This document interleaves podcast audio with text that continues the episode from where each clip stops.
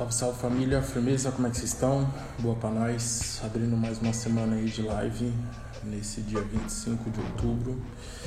No dia de hoje a gente está convidando aqui as manas do Nós Mulheres da Periferia, o terceiro episódio delas. Mas antes disso vamos apresentar aqui nossa Rádio Mixtura. Radiomixtura.net.br é uma rádio web do extremo sul da zona sul de São Paulo que vem compartilhando com o mundo uma troca de saberes e conhecimentos do dia a dia da periferia. Ela faz parte da rede local nacional latina, é, que a comunicação via áudio tem como foco de trabalho com os objetivos de desenvolvimento sustentáveis através de conhecimento ancestral, usando as tecnologias de hoje para um futuro melhor. Informamos notícias, matérias, denúncias, contos, aulas, diálogos, vivências, workshops, palestras, músicas, poesias, shows, feiras, eventos, mixtapes, vinhetes, playlist podcast. Para você que tem interesse de produzir algum desses materiais, acesse radiomixtura.net.br ou então é, dê um salve no Linktree do Instagram do, da Rádio Mixtura, que lá vocês vão poder ter acesso aos nossos canais de e-mail, WhatsApp e aí o Dico, que é o desenvolvedor desse projeto, vai poder estar recepcionando vocês lá na nossa sede, que fica dentro da Agência Solano Trindade, na rua Batista Crespo 105, no Campo Limpo. É ali perto do terminal Campo Limpo, é fácil de chegar, tá bom? Tivemos a honra de sermos contemplados pelo Programa para a Valorização de Iniciativas Culturais, popularmente conhecido como VAI, na edição de 2000, mas estamos executando em 2021, 2020 para 2021, pelas questões da pandemia, tá bom? No episódio de hoje, o Nós Mulheres da Periferia é um site de jornalismo dedicado a repercutir a opinião e a história das mulheres negras e periféricas, é, com o compromisso de oferecer um outro jeito de ver os acontecimentos no Brasil e no mundo, e contribuir para a construção de uma sociedade plural, antirracista e não patriarcal. Nesse episódio 3, as integrantes Bianca Pedrina e Regiane Silva conversam sobre o caminho da imagem para comunicar, tá bom? Deixa eu chamá-las aqui.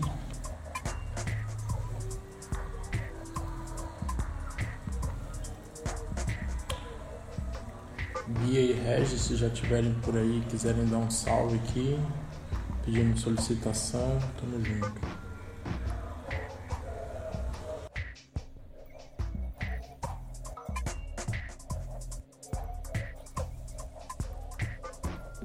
Oiê. Você não tá me ouvindo? Eita. Tá me ouvindo agora?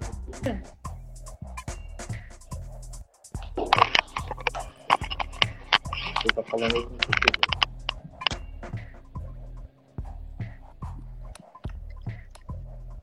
Eu tirei o fone, não sei se Agora ajuda. Não, pode colocar o fone. É que o meu fone estava conectado. eu não... Coisas, né? Aquele padrãozinho básico nosso. Você tá perdido aqui. Tô bem ligada, porque a minha internet cai, né? Quem sou eu pra, pra julgar? Eu não vi a Regia aqui com o perfil do nosso. Ela vai entrar, ela tá entrando. Ela Tá tá só se ajeitando lá, mas ela já, já entra já. Fechou. Ficar aqui. Esperar o povo chegar, né? É bom que espera o pessoal chegar.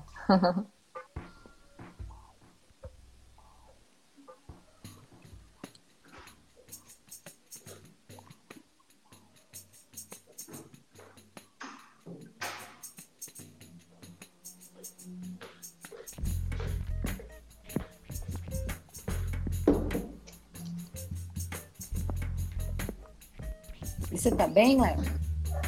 Estamos aqui, nos corre. Sempre.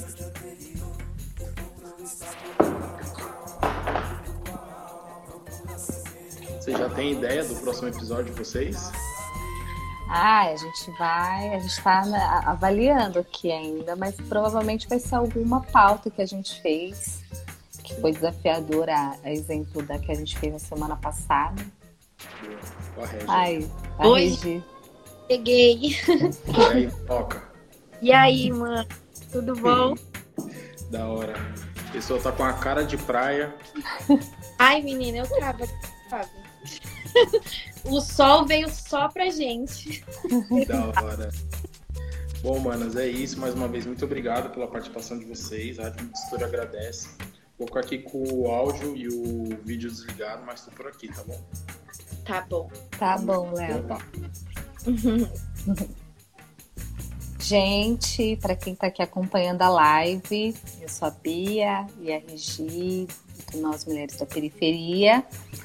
É um projeto jornalístico que a gente integra. A gente está há sete anos aí na Labuta, fazendo comunicação de mulheres e para mulheres pretas e periféricas. E hoje a gente vai conversar com a Regi, vamos trocar uma ideia para ela explicar um pouquinho a construção da marca do, do Nós Mulheres da Periferia, para além disso, a importância da imagem para a gente se comunicar, né? E aí eu vou fazer algumas perguntas para a Ré, a gente vai trocar uma ideia, a ideia é que seja um bate-papo mesmo, para quem tem curiosidade, para conhecer um pouco sobre como que é esse caminho. A Regi é a nossa designer, nossa diretora de arte, muito importante, e que escreve também, maravilhosa. Vocês virem lá no Nós, ela escreveu uma coluna incrível sobre a série no Netflix, a Mandy, né? né, Regi? Regi é dona da porra toda. A gente faz de tudo um pouco. E aí a gente vai conversar um pouquinho sobre como que foi a construção da marca do Nós Mulheres da Periferia, como a gente chegou. Ela vai falar um pouco da marca antiga, da construção do logo antigo e de, da importância, né, de a gente se comunicar para além da escrita, né? O nosso cuidado com as nossas cores, o porquê que a gente usa essas cores. Conta pra gente aí, Regi, como é que foi esse processo de construção. A gente, quando a gente chamou a Regi, éramos todas é, jornalistas e a gente precisava construir a marca do nós. E aí a gente encontrou essa mina aí da Zona Leste, que vai se apresentar para vocês. E ela veio com o conceito e vai dividir um pouco com todo mundo como é que foi isso. Fala aí, Regi. Massa. Então, gente, boa tarde. É um prazer estar aqui na, na live do Mistura, junto com, com a Bia. É, eu, eu sou também uma, uma das cofundadoras do Nós. E diferente da, das, das meninas, a minha formação é em design. Então, eu, eu vim hoje mais para conseguir trocar um pouquinho com vocês um pouco dessa questão da, da imagem na construção do nosso jornalismo. É, porque isso foi uma coisa que eu sempre trouxe muito é, desde que eu cheguei no Nós lá em 2013, as meninas ainda estavam criando a ideia do Nós tal, e eu cheguei para fazer a marca, e desde então eu sou a comunicadora louca do gente, a imagem precisa funcionar. O texto pode estar lindo, mas a imagem precisa funcionar. Então, que fotografia a gente vai usar para essa pauta? É, de que maneira esse texto, esse texto vai estar publicado no site? Se a gente vai usar uma galeria de fotos ou a gente não vai usar? É, em que momento do texto a gente tem que criar um respiro e colocar uma foto porque está longo, porque a leitura está difícil. Então, é, eu sou a pessoa que fica aqui nos bastidores pensando muito a questão da usabilidade mesmo, como que o usuário tem contato com o nosso conteúdo.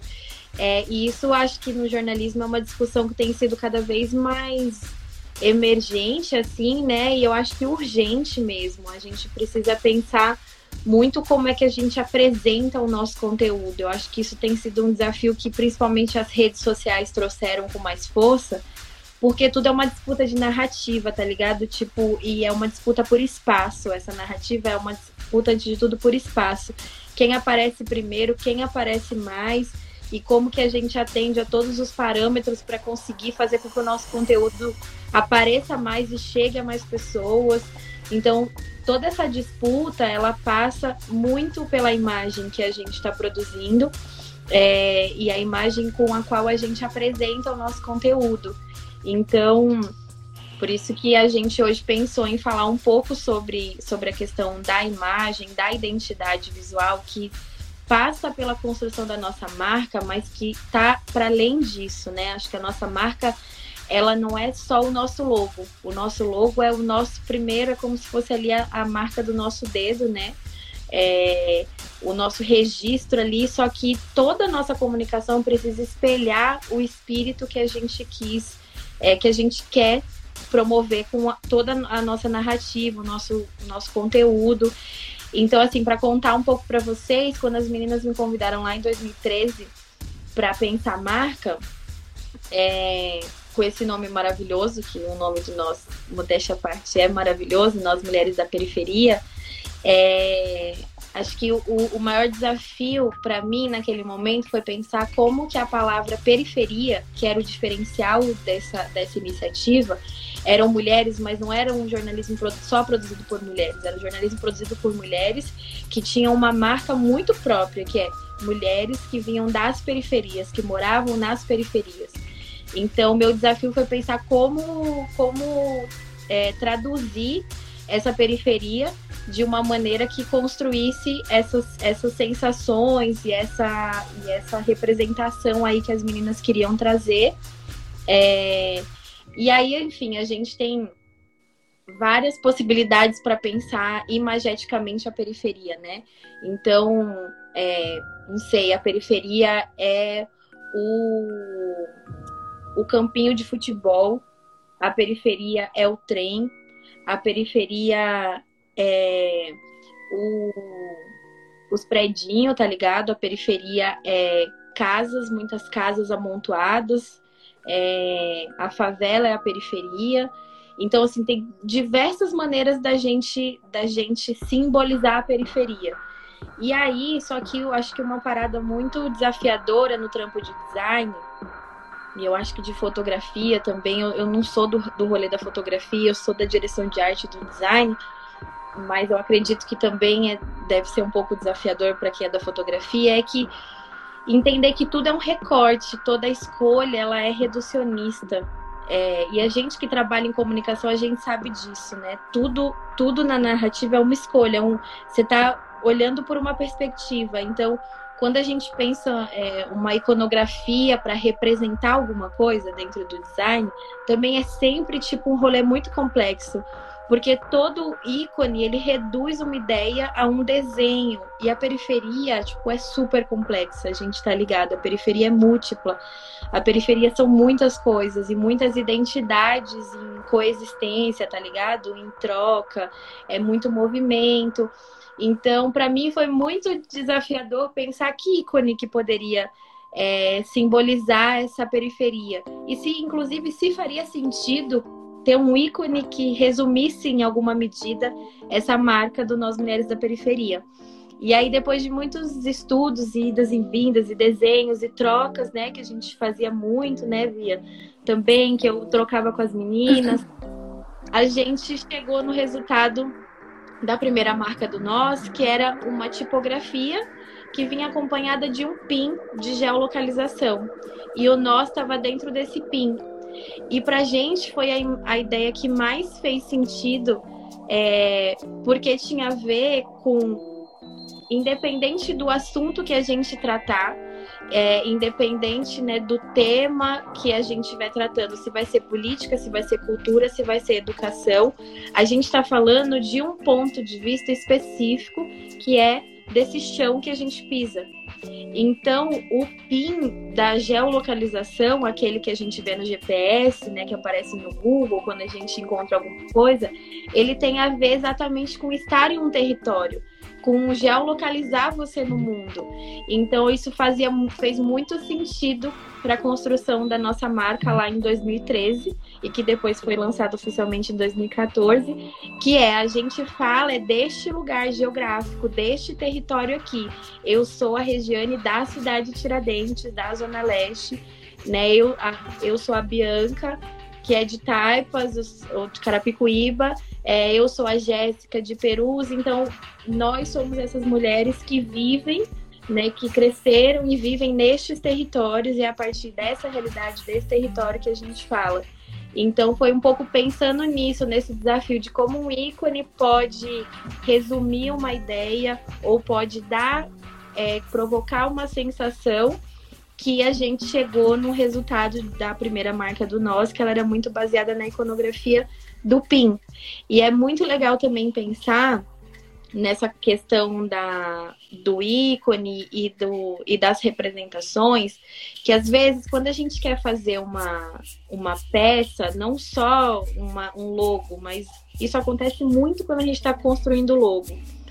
A gente quer dar conta de muita coisa, porque a nossa marca, seja qual for, né, de um negócio de jornalismo a um restaurante, ela diz muito porque ela tem a ver com vários, vários bagulho que a gente construiu, que a gente pensou, tem muita ideia por trás dela, tem muitas pessoas.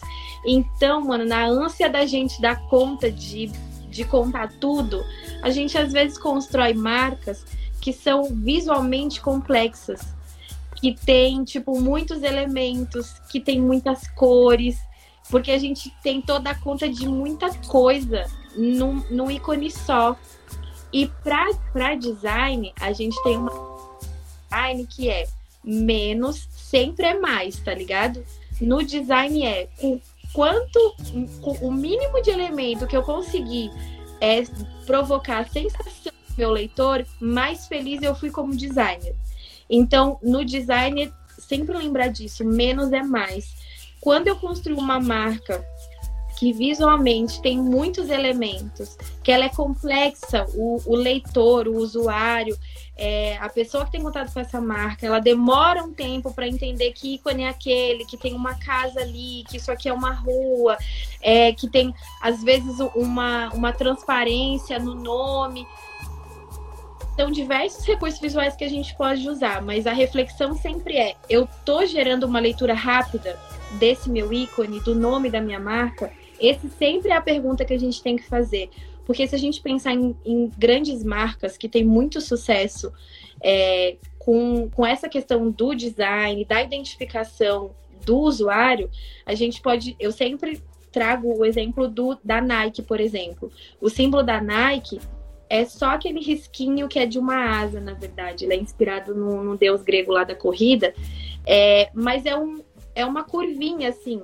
É só aquilo eu posso estar em qualquer lugar do mundo e eu posso não ler o nome Nike, mas eu sei que aquele símbolo é da Nike.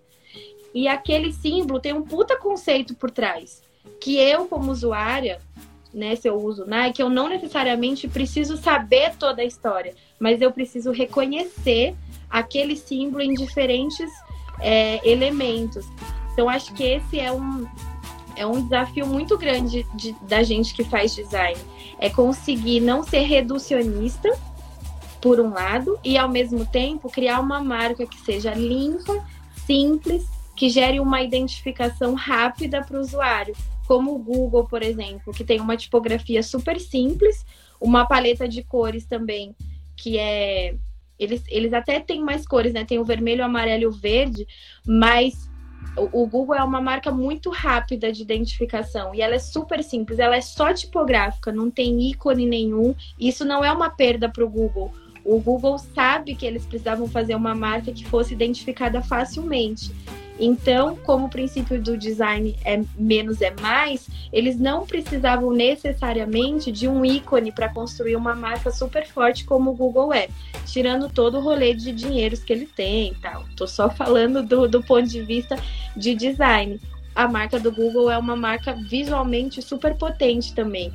É, então, esse é sempre um, um desafio. E quando a gente estava criando a marca do Nós, pensando na periferia como essa, esse espaço que é tão múltiplo, tão rico, é, realmente isso foi um desafio bem grande.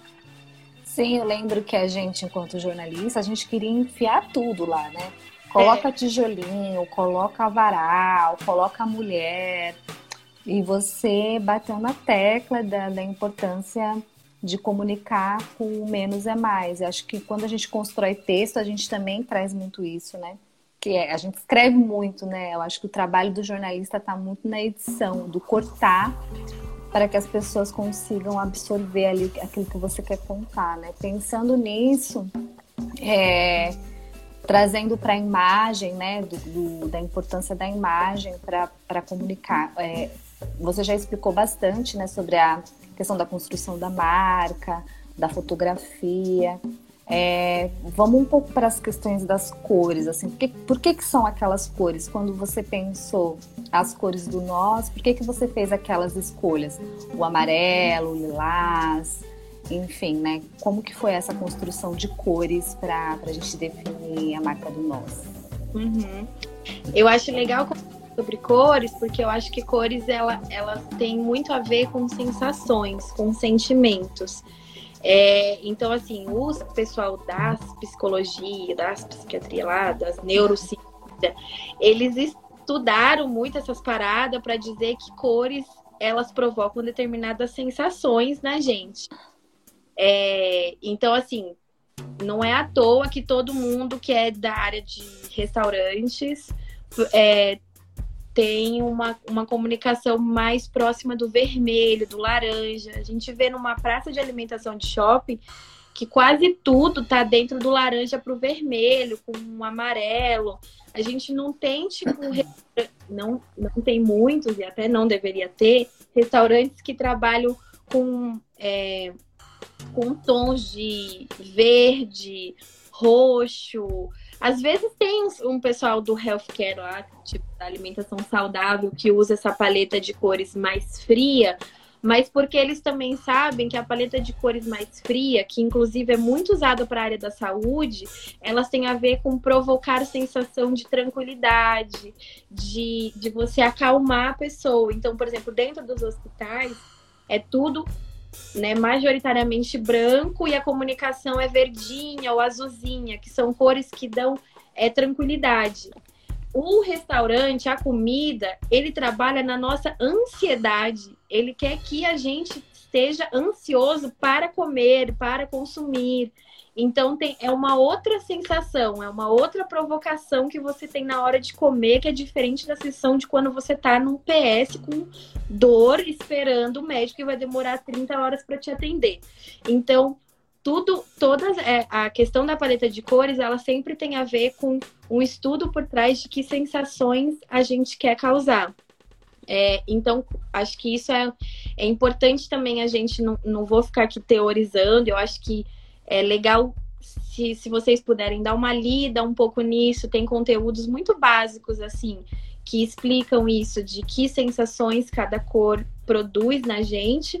É, e quando, quando eu pensei em construir a marca do Nós, é, primeiro, eu acho que tem um, uma memória uma memória coletiva de que o feminino ele tem mais a ver com, com, com cores quentes, mais perto do, do magenta, que é o rosa. É, a gente sabe que isso, que isso é meio comum, né? Tipo, é o rosa de meninos e o azul para meninas. É, com certeza isso é um conceito que a gente precisa desconstruir, que a gente precisa derrubar. Só que a gente também, no caso do nós, acho que a primeira, a primeira insight que eu tive era de me aproveitar um pouco desse imaginário social e coletivo de que o feminino ele está mais próximo do magenta do que do azul. Então, eu não queria trabalhar com o rosa pink, que é o, o comum do feminino, dessas ações do, do feminino, mas trabalhar dentro desse universo era importante para mim, para que a gente tivesse um pouco de, é, de identificação dentro desse imaginário. Por mais que a gente não queira se atrelar a um estereótipo é, do feminino rosa, a gente precisa também entender o que é que as pessoas entendem daquele universo para que elas criem também uma relação mais imediata. Então, eu não trabalhei com rosa, mas eu fui trabalhar com bordô, uma coisa que fosse um pouco mais quente, mais intensa, porque fazia parte da, do nosso jeito de se colocar no mundo de uma maneira muito crítica, intensa, de quem quer provocar incômodo. Então, a minha ideia era trabalhar com cores vibrantes, fortes, é, que causassem realmente, em alguma medida, um incômodo, uma, sabe assim, que, que chamassem é, atenção, que tivessem dentro do universo do magenta, do vermelho, mas aí eu quebrei ele um pouco com o azul, que é a mistura que a gente vai chegar no Bordeaux. Então a base do nós é o Bordeaux, é, que é esse, esse vinho meio roxo. Eu não sei se Bordeaux é o nome certo, mas vocês olhem aí o nós, vocês digam se é Bordeaux ou se tem outro nome específico. Mas, e aí pensando nessa coisa da, das cores fortes, vibrantes, no design a gente sempre procura contraste. Isso também é um dos princípios muito importantes para a construção de imagem. É, tudo que precisa dar uma boa leitura, né, ela precisa estar em contraste com o fundo da peça. Então, se eu quero colocar um título em cima de uma foto, eu preciso criar uma base que contrasta. Então, por exemplo, se eu tenho uma foto que eu tenho um azul, um céu bem clarinho, então eu posso usar uma tipografia super escura, porque ela vai bater no fundo claro e vai dar uma boa leitura. Aí não, eu tenho um, uma foto que tem um fundo super escurecido. Então, que fonte que eu vou colocar se eu quisesse colocar um título ali? Uma fonte super clara, quem sabe uma fonte branca, porque ela vai contrastar bem com o fundo. Ela vai delimitar bem e o usuário vai conseguir ler rápido e ele vai ler com facilidade. A gente sempre tem que pensar na facilidade do usuário. Então, só para a gente entender que o contraste é super essencial, desde uma, uma peça que a gente está fazendo, um banner para redes sociais, quanto quando a gente vai pensar numa marca. Então, quando eu defini que o Bordeaux seria uma das nossas cores primárias mais importantes, é dentro desse universo ainda das paletas mais quentes, é que cor que contrastaria mais com o Bordeaux. E aí eu trouxe o na outra ponta, especificamente do roxo, porque inclusive o design tem uma paleta de cores que, que mostra o que é mais contrastante. Quando a gente tem o roxo de um lado, exatamente do outro lado a gente tem o amarelo. Elas são diretamente contrastantes. Então eu fui trabalhando a paleta de cores pensando que eu não estava exatamente no roxo, eu estava um pouquinho mais para dentro porque ele tinha um pouquinho mais de vermelho, e aí eu não peguei um amarelo puro, eu trouxe ele também um pouquinho mais para dentro e trouxe o laranja. Então foi um pouco esse esse trabalho mais técnico assim é, que parece meio difícil, mas ele não é difícil, é só a gente, tipo, entender um pouquinho das cores e ir testando. E entendendo essa sensação que a gente quer. Então, eu queria trazer contraste, é, intensidade, ao mesmo tempo não queria fugir do universo feminino. E depois do Bordeaux, eu entendi que a minha cor complementar poderia estar tá entre o amarelo e o laranja, porque ela ia super contrastar com o Bordeaux, que era a, a, a cor de base. Então, foi esse o processo, Bia. A gente está falando aqui um monte de coisa técnica, né? Falando de cores e tal, mas qual é a importância de a gente ter esse olhar cuidadoso para a imagem quando a gente fala do jornalismo? Por que, que é importante a gente ter esse cuidado também com a imagem? Por que, que, que é importante a gente prestar atenção nisso também quando a gente fala de comunicar? Né? É, eu acho que que o ponto principal é o nosso leitor, assim, porque a gente escreve para que alguém seja capaz de ler, de se interessar pelo nosso conteúdo. É, e aí eu acho que o, o grande desafio é a gente transformar esse conteúdo é, para que ele seja atrativo, principalmente para o primeiro contato. Porque às vezes a gente constrói uma puta pauta, sabe? Tipo, que demorou meses para apuração é, e a gente envolveu. Ouviu 20 fontes, tá um conteúdo foda pra caralho, mas a gente precisa convencer as pessoas a terem o primeiro contato com essa informação, para que aí eles sejam convencidos de que vale a pena ficar 10 minutos lendo essa pauta que virou um especial, que foi super longo, que tem um vídeo de, dois, de 3 minutos. Então, acho que a primeira coisa é o desafio do, de alcançar essas pessoas e de convencê-las a parar no meio de tanta informação, porque as redes sociais é o tempo todo conteúdo e a televisão e nas ruas, assim, o tempo todo a gente é muito, né, bombardeada inter... de informação, né? É. Então, assim, é, o que é que vai me convencer a estar uhum. dentro do nós? O que é que vai me convencer a parar durante 10 minutos para ler o especial sobre é, prostituição que a Bia produziu, por exemplo? A primeira, é, a primeira relação que esse usuário tem com o conteúdo, ela é visual.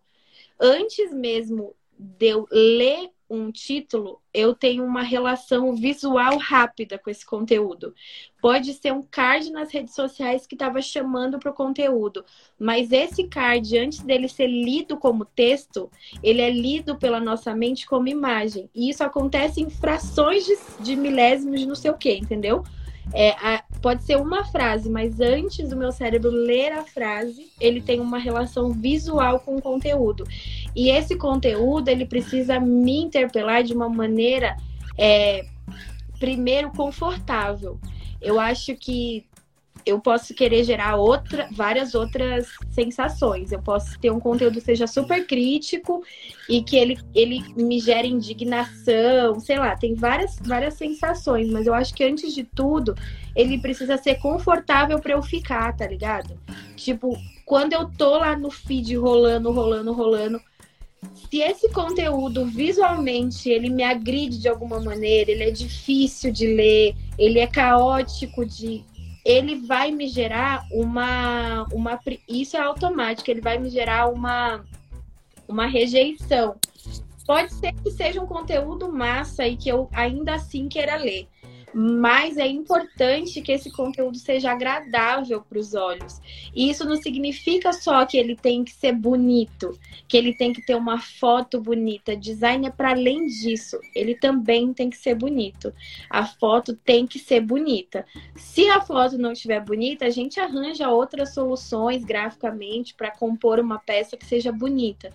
Mas não é só ser bonito, sabe? É ser é, é é ser usual, é ser fácil de usar, é ser fácil de ler. Por exemplo, quando a gente vai publicar um, uma agenda é, de uma live ou de, sei lá, de um evento que a gente vai fazer. É, às vezes a gente tem um monte de informação para disponibilizar nesse card ou nessa, nesse conteúdo que vai para o site. Então, uma coisa que é importante a gente pensar é que informações eu quero que esse usuário leia primeiro, por exemplo. É, pode ser que eu tenha todas essas informações no card, mas quando eu crio pesos diferentes, coloco a hora maior, o dia maior, ou o tema menor, ou os convidados maiores, porque são mais importantes, tudo isso são escolhas que têm a ver com o jeito como a gente quer que esse usuário leia. Então, por isso que, tipo, a direção de arte é fundamental para o jornalismo não dá para você construir uma pauta que não seja que você não pense na maneira como você vai distribuir ela e a maneira como esse usuário vai ter contato com ela, sabe? Muito bom. Eu, eu acho que as pessoas tendo uma aula aqui.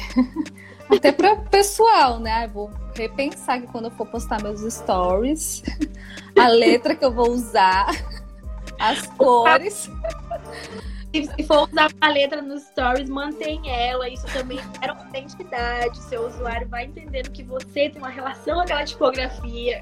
É, pensando que hoje em dia cada um é, é de alguma maneira o seu influencer, né? Você tem aí suas redes e essas dicas também servem para pessoalmente, né? Para as pessoas também, né? Porque é, as pessoas consumirem aquilo que você está postando nas redes, é importante também você ter esse cuidado visual, né?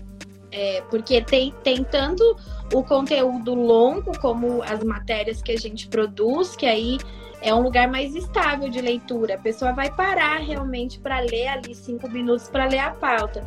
É, aí a gente pode ter outras questões lá dentro, que é dar um respiro para a pessoa, porque é um, uma, um post que tem é, parágrafos, e quem sabe para o olho dela seja bacana, que depois de ler três parágrafos ela veja uma foto, porque é outro, é outro trabalho visual que você tem, dá uma descansada, a fonte ela sempre é menor, então você tem um, um nível de concentração maior na, na vista quando você está lendo um texto, principalmente na tela. Então, a gente, esse jornalismo digital que a gente produz é muito importante pensar nesse volume, nessas quebras, né? Agora, quando a gente está trabalhando com conteúdos super curtos, como os cards nas redes sociais, que também é um jeito de distribuir o nosso jornalismo, a gente precisa pensar que o usuário não vai ficar cinco minutos no seu card. Então, primeiro, não dá para você colocar que isso é uma briga que eu tenho aqui com as meninas. Né? É verdade, ela briga com a gente. Tipo, Agora a gente quer fazer textão é, e ela é... corta tudo quer ficar botando textão no card das redes sociais. Aí pega um trecho da matéria e quer colocar um trecho, dois parágrafos num card. Aí eu falo, misericórdia. O card. o card não é, não é uma peça para o usuário ficar cinco minutos lendo. A tua matéria é. O card não. O card é uma isca para o usuário ir para a tua matéria. Então, acho que é esse o desafio assim que o design tem nas redações, entendeu? Vai falando, ah, segurada. A informação chave, eu só quero informação que vai fisgar esse leitor. Aí ele vai para o seu texto. Então, esse trabalho da edição como designer é, é, é primordial, assim, é super importante. Porque é pensar na experiência do usuário. Na rede social, ele vai ter um tempo limitado para ter contato com seu, o seu conteúdo. E você precisa dizer para ele o que realmente é importante. Se você colocar dois parágrafos, significa que nada é importante.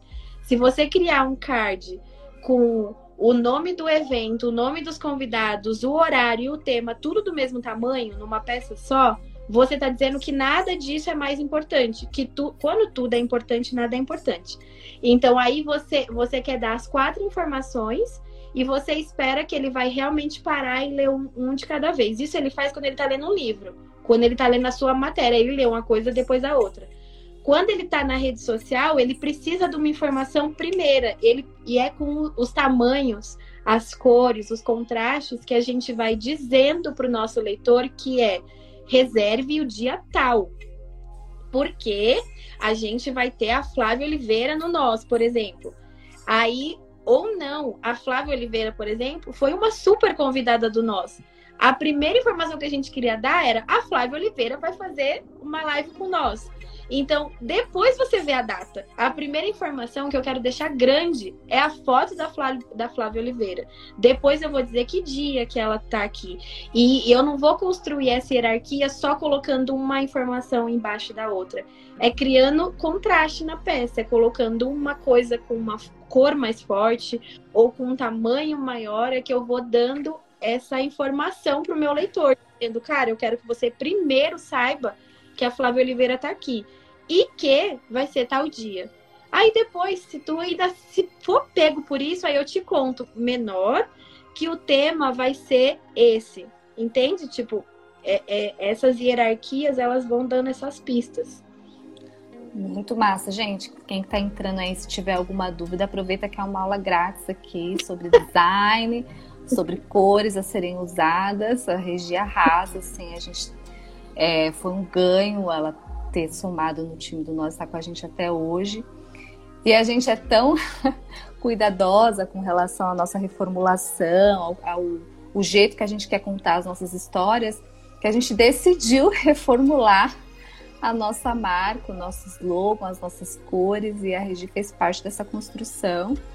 E ela vai contar para vocês um pouco como é que foi a elaboração.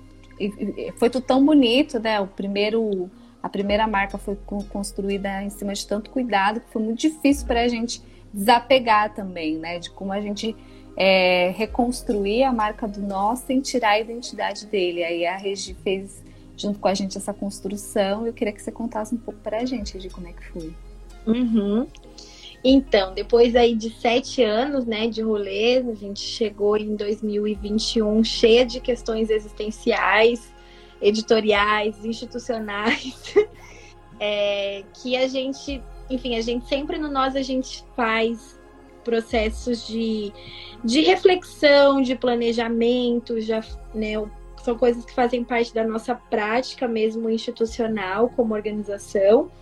E eu acho que esse processo entre 2020 e 2021 ele foi muito é, muito profundo para a gente. A gente discutiu coisas muito fundantes, assim, de tá, depois de sete anos que a gente nasceu, o que, que a gente construiu até aqui, por que, que a gente continua existindo, o que, que a gente tem de diferente, né, nesse, nesse ecossistema, qual que é o nosso papel dentro do ecossistema de jornalismo, pensando inclusive no que é que a gente já conquistou é, e o que ainda tem para conquistar. E eu acho que uma, uma discussão muito forte que a gente teve nesse, nessa virada de ano é, foi, eu acho, do, do ponto de vista editorial, como é que a gente contava melhor para o mundo que o que a gente faz é falar de todos os temas que todos os grandes veículos ou a, a mídia hegemônica aí é, trata, só que por um ponto de vista específico, que é o das mulheres da periferia. Porque eu acho que um, um desafio que a gente sentiu é, de disputa nesse espaço é de que existe um discurso que, que coloca veículos como nós, é, como o nosso, né, é, em um lugar menos qualificado, é, mais marginalizado, como se a gente tratasse é, das pautas que tem a ver aqui com a Coab de Itaquera especificamente, é, e, de, e, que isso aqui não impacta o mundo, porque o que acontece aqui em Itaquera impacta o mundo, exatamente porque a, é, é esse Itaquera, é essa Perusa, é essa cidade de Tiradentes, é esse Taipas que está movimentando socialmente e politicamente as estruturas do país mas é muito fácil para e muito comum que o mainstream, o, o, o discurso hegemônico desqualifique esse lugar como se fosse menor, como se fosse mais restrito. É, então, o nosso desafio era muito se, é, nessa virada de ano foi de se posicionar como um veículo que está há sete anos produzindo jornalismo, jornalismo de qualidade, discutindo todas as pautas mais importantes para o país, assim como a Folha de São Paulo discute, assim como o Globo discute, assim como as Minas discute, assim como a Pública discute. É, a gente também está discutindo essas pautas mais importantes do, do país, é, só que do ponto de vista e da perspectiva da escuta de mulheres negras e periféricas. Esse é o nosso recorte. O nosso recorte não é, é temático. A gente, a gente discute o que é pauta de interesse público. Se a pauta de interesse público no momento é a política, é a educação, é a saúde, isso é importante para a gente também. O, o diferente é que aqui as especialistas, as histórias, são sempre de mulheres negras e periféricas.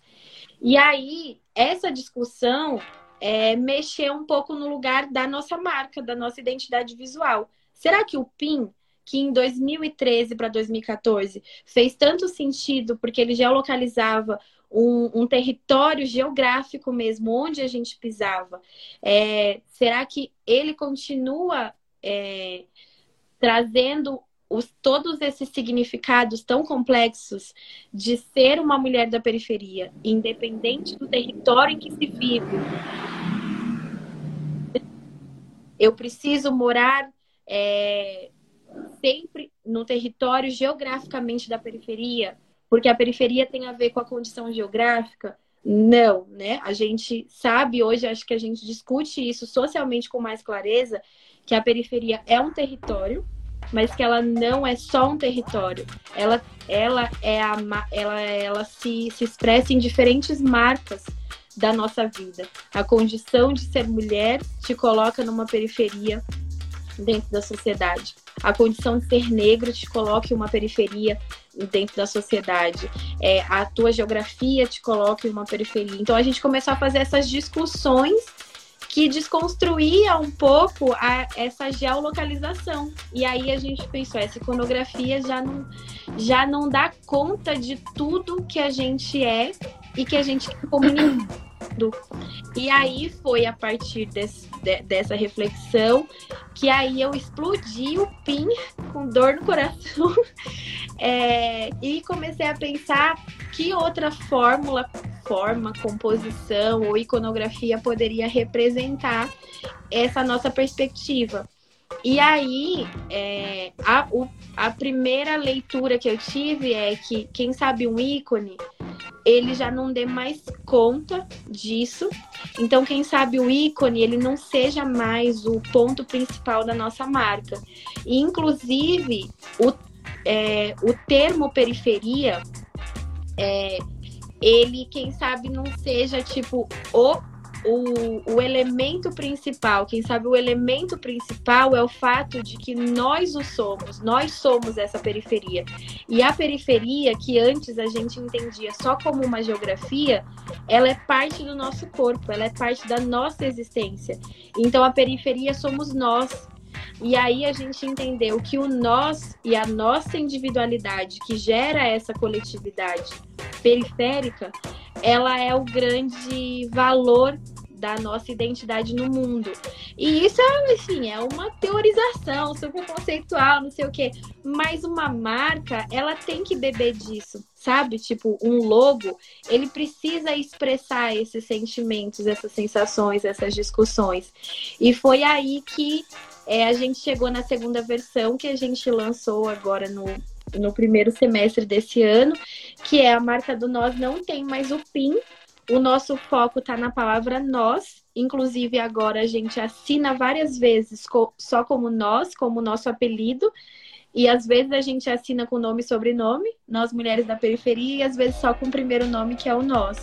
E aí o PIN, ele virou um ponto é, que na nossa marca ele lembra a questão do ponto de vista, de uma perspectiva, do olhar sobre o mundo. Então hoje é, a gente trabalha só com um símbolo do círculo que tem um, um pingo dentro dele. Então é um pouco para representar esse nosso olhar sobre o mundo, estar dentro do mundo, mas contar esse mundo através da nossa perspectiva, que é uma perspectiva única, que é um jeito de ver o mundo que é o nosso novo slogan. É, enfim, aí foi esse um pouco o processo, Bia, para pensar um novo logo. É, a gente também pensou na reformulação das cores, né?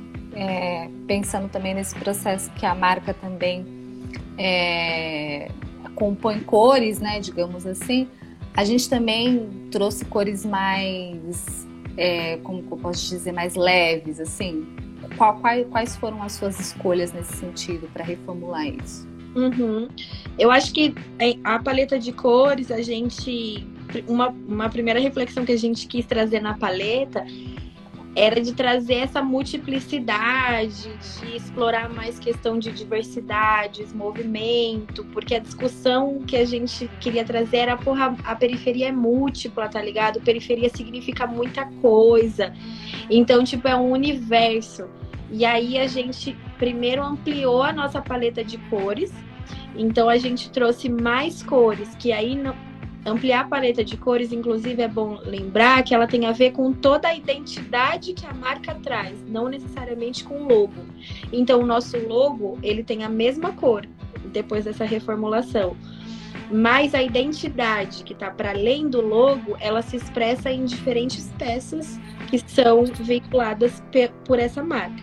Então a gente tem um logo que permanece com a mesma cor, mas a nossa identidade, que é aplicada em diferentes materiais é, e muito fortemente nas redes sociais, que é onde os nossos leitores veem mais, é, é em primeiro uma paleta dentro dessa escala muito vibrante e quente, maior. Então a gente trouxe um amarelo mais vibrante para criar mais contraste. A gente trouxe mais um tom mais de terra, inclusive acho que um pouco do terracota ali.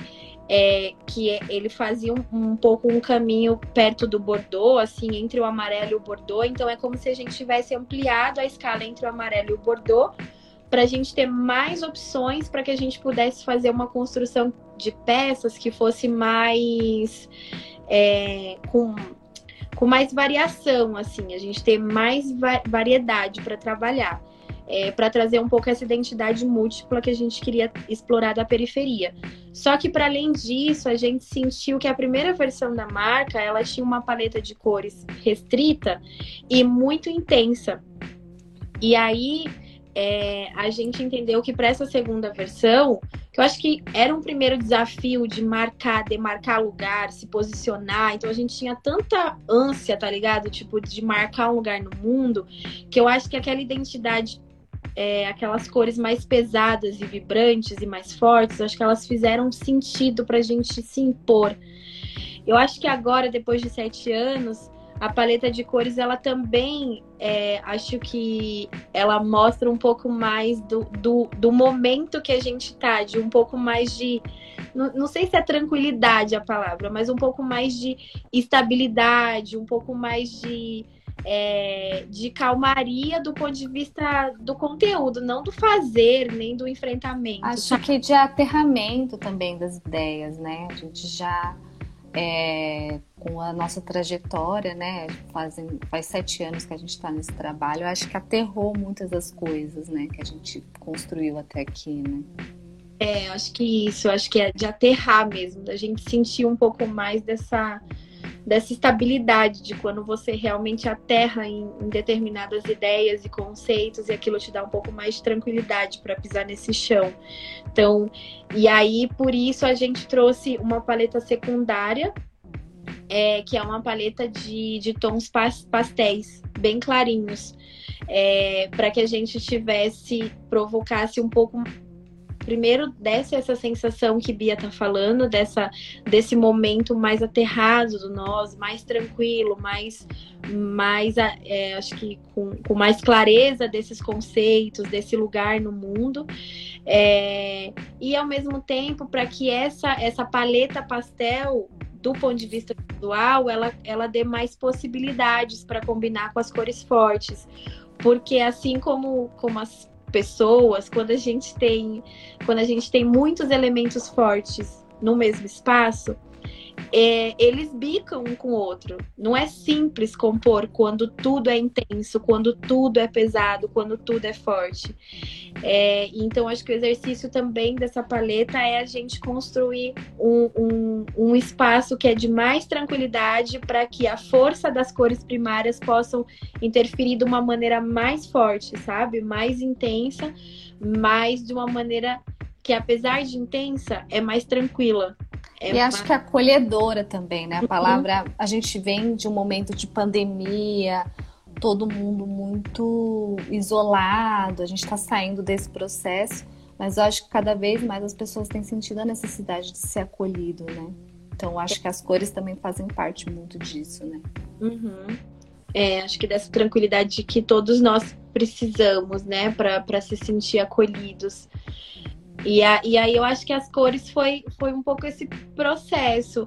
E é, e é legal a gente conversar sobre isso, porque às vezes parece que as coisas não têm intencionalidade. É, que a escolha é tipo porque combinou, tá ligado? Porque uma cor. Não tem que ser assim. É, porque as cores, é, as cores, as linhas, por que, é o círculo e não um quadrado, tá ligado? Por que a tipografia, por que essa tipografia e não outra? Tudo isso tem sentido, precisa ter sentido, porque a gente pode até construir uma coisa que não tenha sentido. A gente pode até optar por dizer, ah, eu vou escolher essa cor porque eu acho bonita, e essa cor combinou com essa porque a escala disse que elas combinavam. Beleza. Quando você for ver o conjunto da tua obra, você vai ver que aquilo não está é, expressando o que tu queria ou o, o, que essa iniciativa quer, quer colocar no mundo, sabe? Porque essa intencionalidade ela precisa ser feita desde o começo. Essas escolhas precisam ter intenção de, de ser, sabe? Não, não pode ser de novo, por uma questão estética, do que é bonito, do que é feio. Do, no design, a discussão não é essa. A estética é, a, é o segundo ponto, é a consequência de uma habilidade ou não mais técnica, mas o fato é, o sentido é o ponto de partida. É, a gente por exemplo, como a, nossa iconografia agora ela trabalha com a questão do círculo, que né, perdeu um pouco mais de força, mas ele continua ali, então a gente não tem mais o pin, mas a gente tem um círculo com um ponto dentro que fala sobre a perspectiva do olhar tal. Toda a nossa, a nossa identidade foi desmembrada dentro da ideia do círculo. É, porque o círculo tem, ele tá dentro desse conceito que a nossa marca quer passar.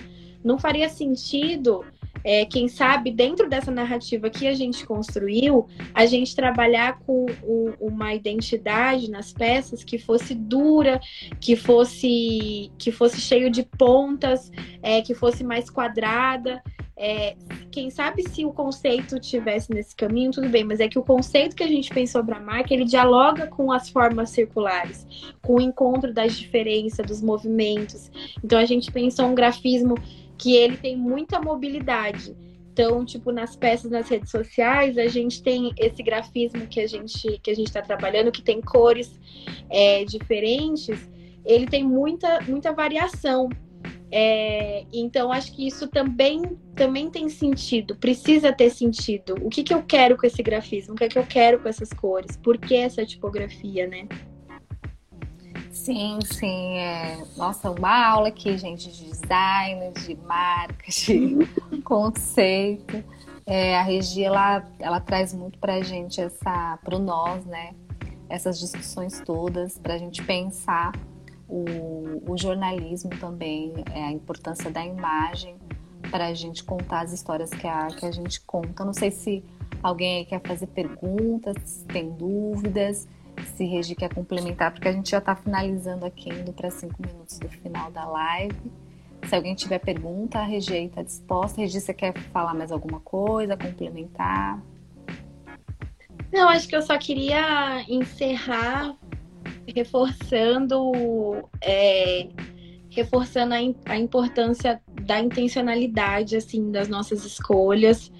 É, então, assim, dicas que eu, que eu posso deixar quando para está trabalhando design e para quem não é design, mas está trabalhando design né, dentro do, dos materiais jornalísticos é acho que a primeira coisa é pensar no usuário.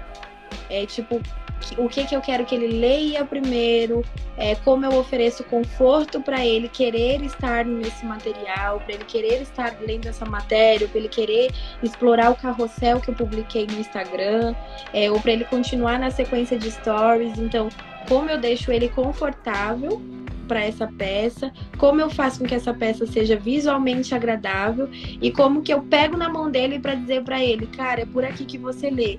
Essa aqui é a minha informação primeira, essa é a segunda, essa é a terceira. Então, acho que essas dicas do jeito como a gente compõe as artes é uma coisa que eu queria deixar. É, e eu acho que lembrar é uma coisa que eu também citei antes, que é antes mesmo que o leitor, que o usuário, que a pessoa, quando ela tem contato com o nosso conteúdo, antes que ela leia, ela sente. E ela sente com o que a imagem deu para ela. E a imagem não é só a fotografia, a imagem é a composição de elementos que você colocou na tela é a foto, é a tipografia, é a cor, é o grafismo, é a ilustração. Tem diferentes elementos, mas você, a primeira coisa que você faz é gerar uma sensação nela. Qual é a sensação que você quer gerar nessa pessoa? E a segunda coisa que ela vai fazer é ler seu texto. Lembra disso, mesmo que seja um título curto, ela primeiro tem uma sensação com a imagem. E a gente precisa pensar qual é a sensação que a gente quer provocar antes que ela tenha realmente um acesso ao conteúdo. Em que ela leia esse conteúdo, que ela entre no nosso site, é, qual é a sensação que eu quero provocar nela com a composição de imagem que eu fiz. E isso não é só a fotografia, é a composição. Perfeito. Gente, é isso. A Regis...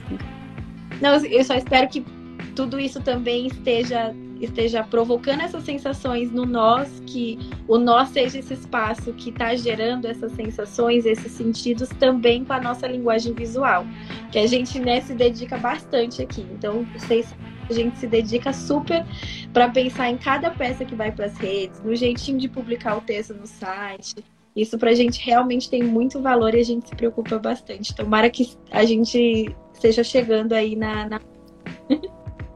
É, se vocês quiserem saber mais sobre esse caminho aí da, da imagem, da identidade do nós, acessem o nosso site.